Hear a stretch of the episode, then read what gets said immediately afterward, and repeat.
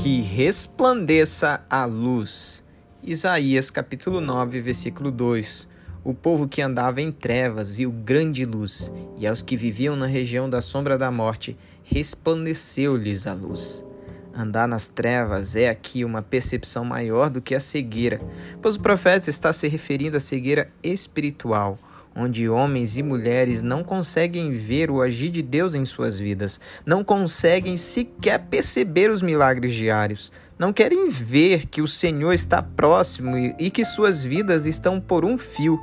É como andar encapuzado na beira de um precipício, sem saber a direção, enquanto Deus está agindo através de seus servos.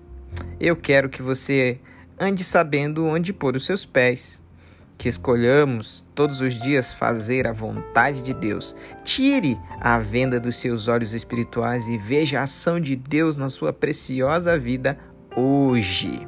Eu sou a Dona Irã e este foi Seja um Cristão Muito Melhor em um Minuto.